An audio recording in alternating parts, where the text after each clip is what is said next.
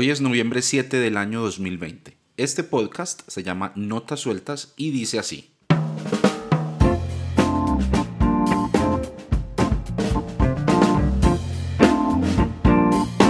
Hola, hola, hola, hola, hola. Este es un episodio más de Notas Sueltas, el podcast del cancionero cristiano, episodio número 14. Jamás pensé llegar tan lejos, wow.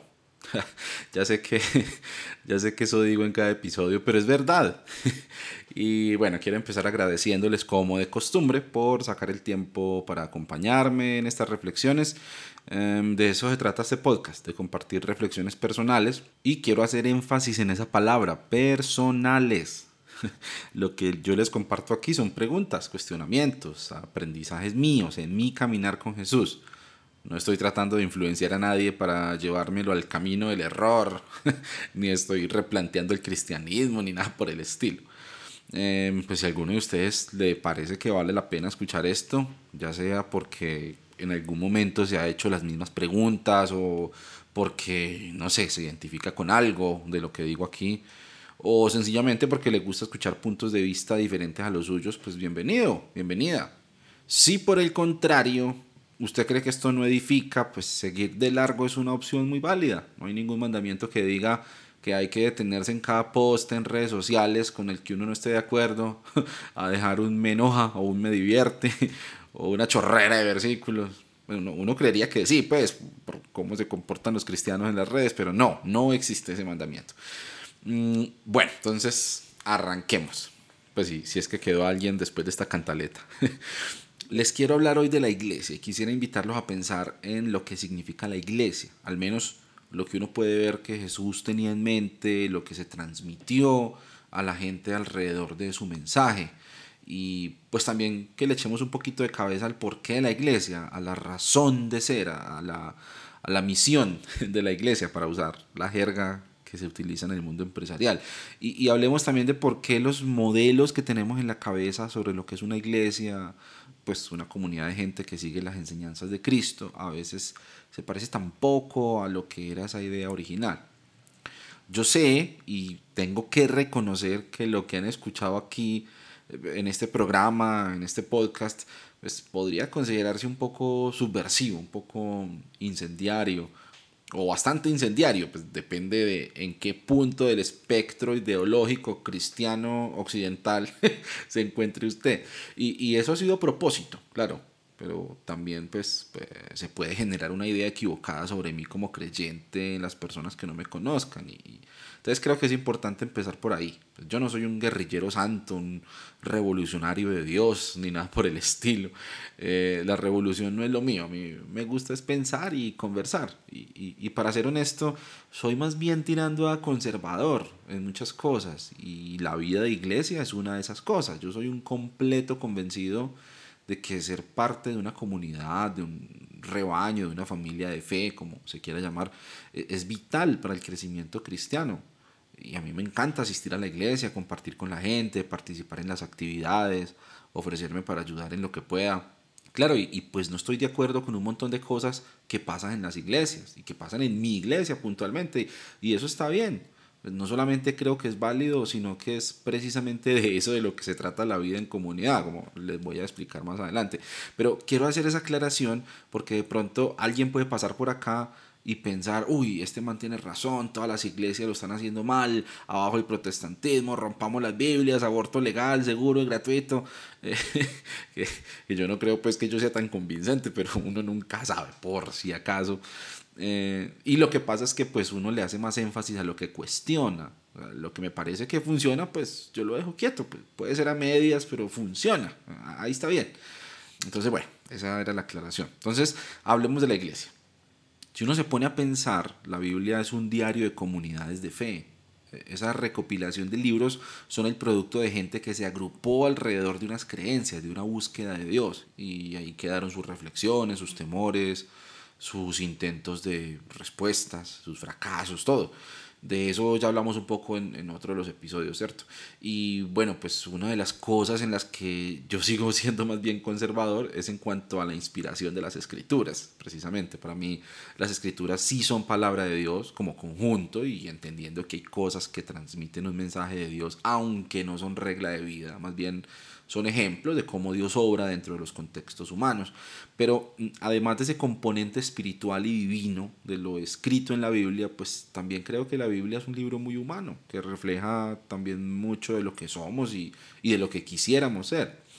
Em, en fin, en el caso de lo que conocemos como el Nuevo Testamento, son escritos que reflejan el pensamiento en lo que respecta a la fe de las comunidades de ese tiempo en el que fueron producidos.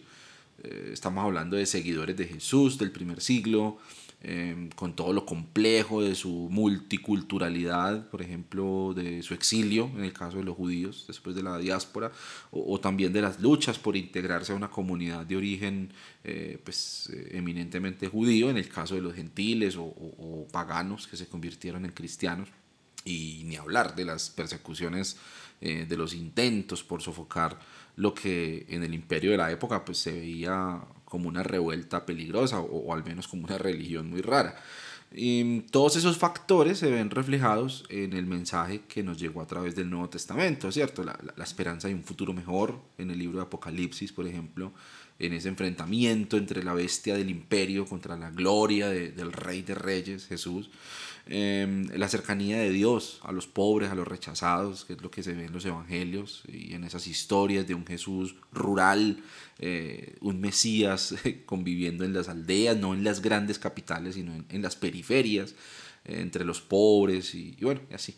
Podemos ver en cada parte del texto, entre líneas, el reflejo de lo que debía significar ese mensaje para sus primeros destinatarios, porque es que a veces se nos olvida que la Biblia no fue escrita, al menos no de manera directa para nosotros, los creyentes del siglo XXI.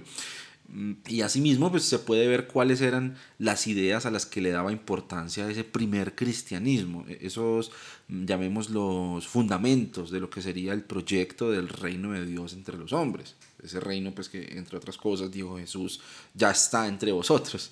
Eh, claro, el libro de los hechos, por ejemplo, es bastante explícito en cuanto a cosas como el compartir los bienes en comunidad, eh, mantenerse unidos a través de la oración, de la comunión, mm, y bueno, ese impulso misionero para fundar nuevas comunidades de discípulos en todos los lugares posibles y, claro, la respectiva eh, oposición y persecución que sufrieron estas nuevas ideas.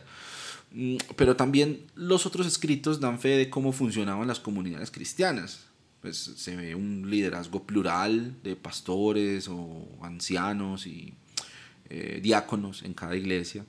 Em, todo esto basado en unos estándares de carácter y de madurez en cuanto a la ética cristiana bastante elevados para estos roles. Eh, y también se ve en esos textos que se promovía un sacerdocio, pues, usando una imagen familiar para los que venían del judaísmo más que todo, podríamos decir un servicio igualitario en el que participaban todos los miembros, hombres y mujeres, eh, de acuerdo a sus capacidades. ¿Cierto? A lo que llamamos dones o, carismas del Espíritu. En esta exploración, pues, Primera Corintios es un texto clave, por ejemplo. Eh, y bueno, ahí, Pablo da unas instrucciones como para organizar los momentos en los que la comunidad se reunía y pone unas pautas para la celebración de la Cena del Señor, para eh, la manera en la que se debían tomar eh, acciones frente a conductas consideradas inmorales dentro de el estándar moral del Evangelio justamente, y otras cosas prácticas como pautas para cuando se quiere profetizar, entonces eh, háganlo por turnos y dejen participar a los otros, eh, y bueno, también instrucciones para cuando una mujer o un varón querían orar o compartir una profecía, un mensaje de Dios para la comunidad. E, ese es un ejemplo y así sucesivamente. Todos los otros textos que componen el Nuevo Testamento muestran detalles, algunos muy explícitos y otros más bien sutiles, pero en todo caso están llenos de detalles sobre la dinámica de estas comunidades, sobre lo que era valioso para ellas, eh, sobre lo que consideraban más importante. Y entonces hay varias ideas recurrentes que uno puede encontrar en todo el Nuevo Testamento, de manera transversal en las palabras de Jesús y en las enseñanzas pues atribuidas a los apóstoles. Una de ellas, la que me parece a mí personalmente eh, más importante es el asunto de la unidad. Eh, claro, siendo el Evangelio un llamado tan amplio y abierto a todas las personas, eh, sin distinción de género, de condición social, de nacionalidad, incluso de religión, pues se entiende la necesidad de insistir en este principio. Somos uno en Cristo. Y aparece esa metáfora tan linda que usa Pablo precisamente en 1 Corintios y bueno, en otros lugares, de todos los creyentes como miembros de un cuerpo. Y ese cuerpo tiene a Jesucristo como la cabeza. Y pues la pluralidad de los primeros cristianos también fue motivo de cuestionamientos y preguntas, ¿cierto? Porque eh, sobre todo en relación con los ritos judíos, como eh, la circuncisión, la observación del sábado y otros. Eh, pero bueno, siento que me voy poniendo muy teórico y, y la idea es aterrizarlo un poco. Entonces, hablando de la unidad, esa idea central de lo que debería caracterizar a una comunidad de cristianos aparece en todo el Nuevo Testamento. Eh, en los evangelios, donde Jesús pues, incluso aparece realizando la oración más larga que se le atribuye, Juan 17, que es un eh, discurso precioso sobre la unidad de los creyentes. Eh, aparece en los hechos, en medio de todas esas anécdotas de la primera iglesia, y bueno, aparece en las epístolas con esas metáforas de todos los cristianos como un cuerpo, que ya la mencionamos, como una casa, o sea, como una familia. Mm, y aparece en el Apocalipsis, en esa escena que también comentamos en otro episodio pasado con, con los redimidos de todo linaje, y lengua, y pueblo y nación. ¿Qué pasa entonces con esa idea de unidad? Pues primero, eh, es más que obvio que lamentablemente no queda mucho de ese distintivo de los cristianos, pero pues ni siquiera hablemos de una sola iglesia universal, sino de nuestras pequeñas comunidades locales. Eh, al interior de las iglesias cristianas la unidad se confunde peligrosamente, creo yo, con la uniformidad. Y vea que son dos cosas muy distintas. Para muchos la iglesia es un lugar donde la gente que llega pues, tenemos que trabajar para ponerlos a pensar lo más parecido a nosotros, discipulado, ¿no? Entonces, eh, venga, le explicamos lo que nosotros pensamos sobre el bautismo, sobre el infierno, eh, sobre el fin del mundo, sobre todos los temas importantes de nuestro sistema teológico. Entonces todo esto es con lo que usted debe estar de acuerdo para ser parte de esta iglesia y, claro, para ir al cielo, por supuesto. y además de todos esos grandes temas teológicos, pues también tenemos que hablar de otras cosas más complejas. Entonces como el Halloween o el árbol de Navidad, ¿cierto? Ya que viene diciembre, el vestuario, el maquillaje, los tatuajes, las actividades sociales, el cigarrillo, la música del mundo. Eh, y ahí es donde aparece la crítica que muchos tenemos respecto a la imposición de esas ideas, ya sea a favor o en contra, pero en todo caso imposición de esas ideas de uno que se supone que pues, deberían ser las ideas de todos. Eh, pero ¿será eso la unidad? Pues es que en virtud de esa supuesta unidad, es que precisamente e irónicamente las iglesias se empiezan a fracturar y y se llenan o de personas que tratan de acomodarse a esos reglamentos y entonces empiezan a sentirse cada vez más satisfechos con su vida cristiana por el simple hecho de cumplir con esos requisitos de piedad externa. Eh, o por otro lado, pues se van dividiendo, ya sea porque los que no aguantan ese trote o sencillamente piensan diferente y no encajan, pues se van y chao que te vi. O, o se juntan entre ellos y alquilan un garaje y forman otra iglesia. Y ya, pues la idea de unidad que yo veo en la Biblia no tiene mucho que ver con que todos piensen igual, con que se vistan igual, con que hablen igual.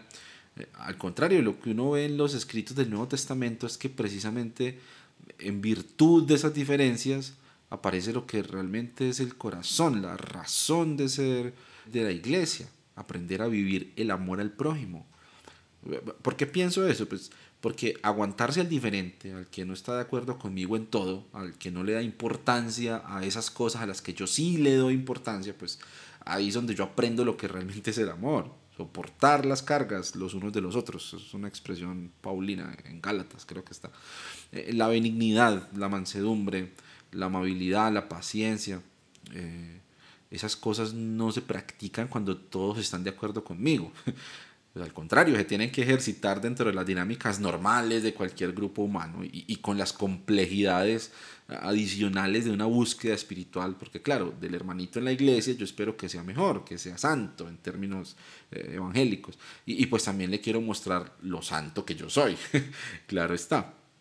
Entonces, eso es lo que dicen los escritos paulinos, por ejemplo. Sopórtense, eh, no se juzguen con dureza, no peleen por cosas sin, sin objetivo.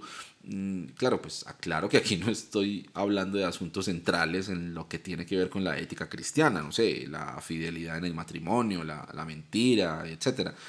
No es pues que voy a llegar a la iglesia a argumentar que yo tengo un punto de vista muy diferente sobre robarme la plata de las ofrendas. Entonces, eso me parece muy bien y me tienen que aguantar. Eh, ustedes no me van a creer, pero hasta esto hay que aclararlo. Todo hay que aclararlo.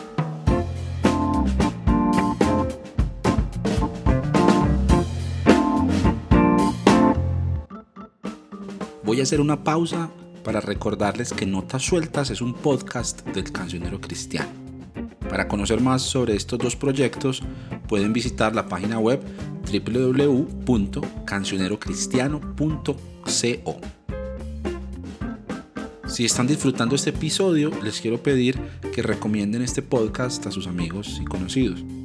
Darle me gusta, suscribirse, comentar, compartir en redes sociales son cosas muy sencillas de hacer pero de verdad que ayudan mucho a difundir ese tipo de proyectos y a darle más visibilidad. Bueno, sigamos conversando.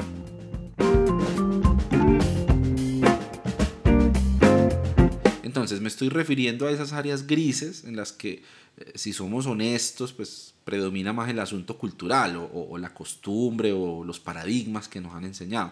Por ejemplo, eh, hablemos del cigarrillo. Fumar es una cosa de lo más normal entre los cristianos en Europa. Pues al, menos eso es lo que me han contado mis amigos de por allá. Pero sí, o sea, en Europa no tienen como mucho problema de conciencia en ver a una persona fumando y, listo, no, no, hay problema, un cristiano fumando. Pero aquí en América Latina, pues al menos en Colombia, eso es un pecado pues de los más graves. Y, es que si hay algo incompatible con un cristiano es verlo con un pucho en la boca, ¿sí o no? Eh, pero entonces, ¿es pecado aquí en Europa? No, ¿cómo es la cosa? Y bueno, si se va uno a la Biblia, pues hay defensores y opositores del cigarrillo que seguramente encuentran sustento muy bíblico para decir por qué es la voluntad de Dios que un cristiano no fume o que sí fume, respectivamente. Y, yo creo que este es un asunto que nunca vamos a resolver y precisamente de eso se trata y por eso estoy escogiendo este ejemplo.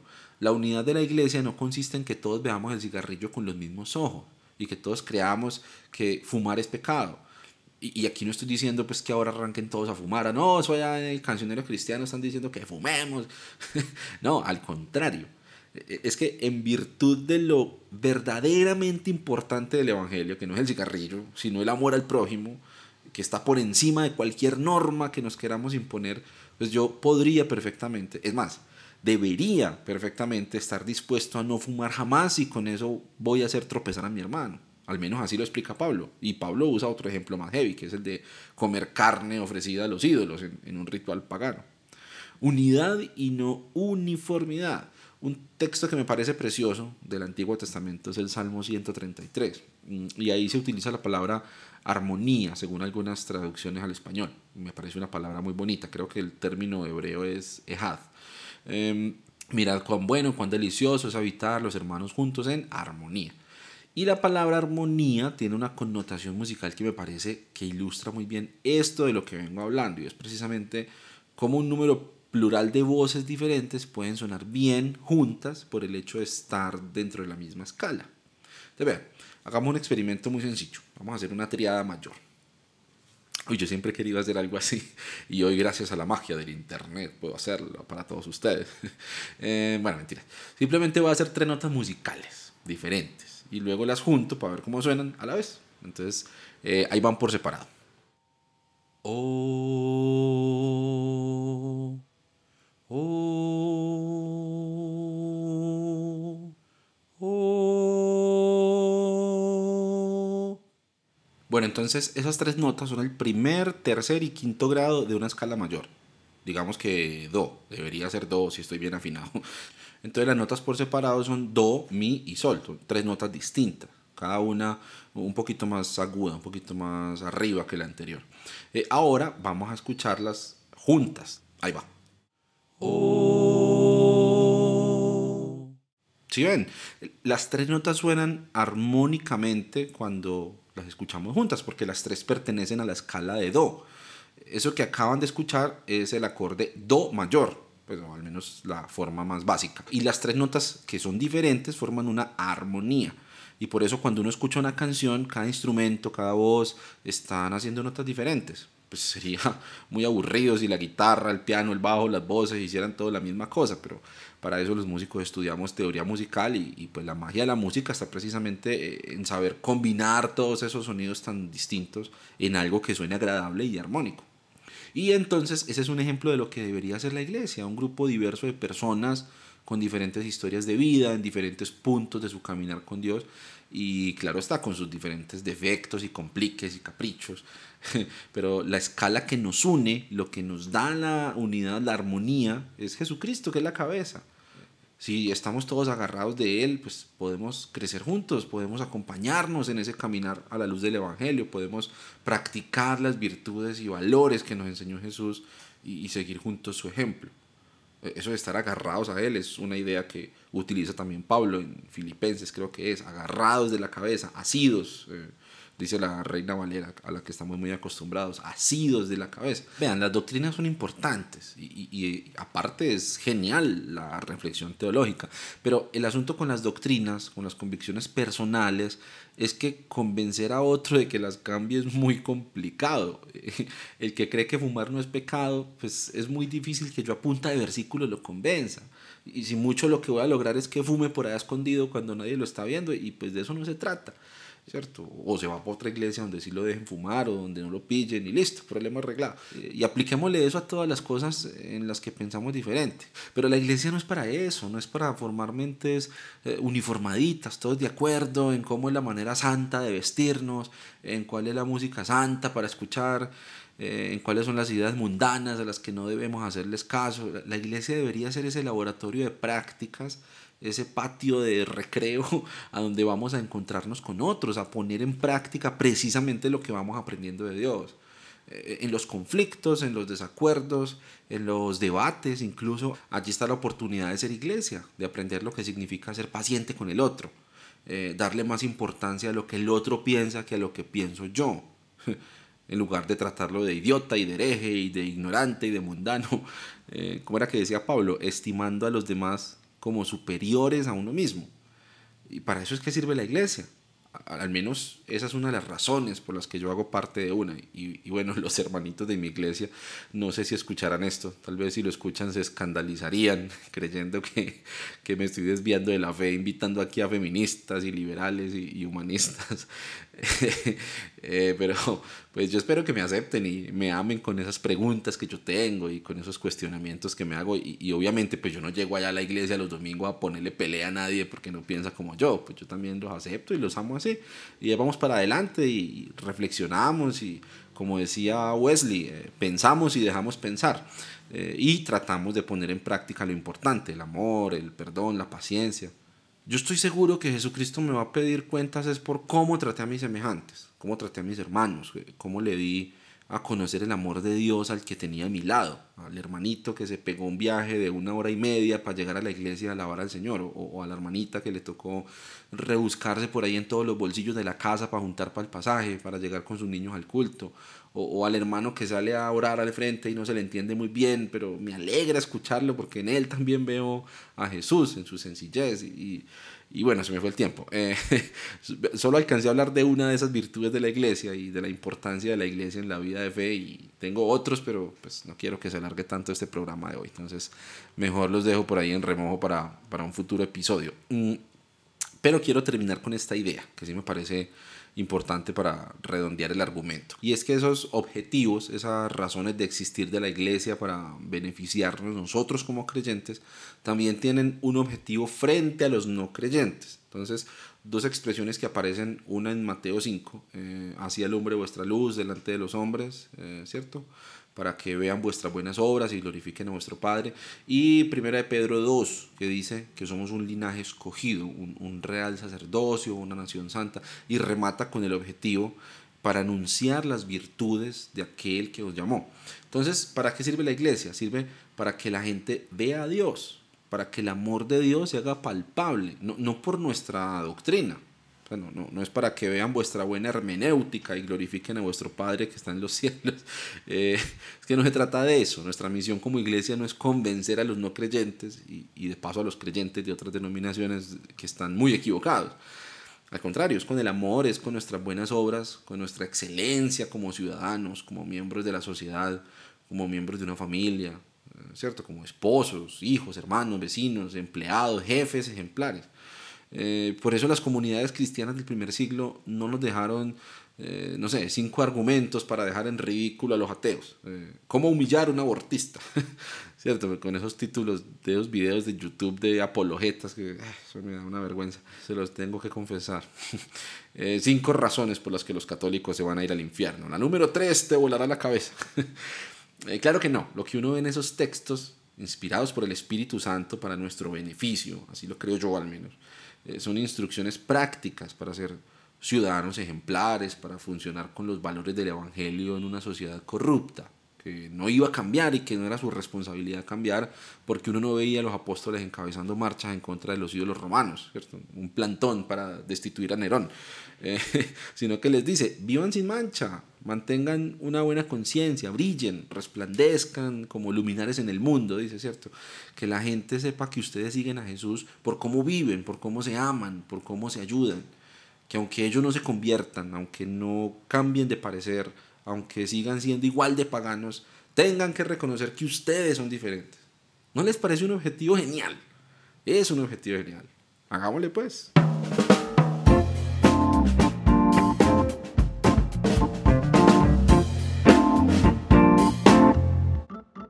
Muchas gracias por unirse a la conversación en Notas Sueltas. Recuerden que pueden conocer más sobre este proyecto y sobre el cancionero cristiano en la página web www.cancionerocristiano.co.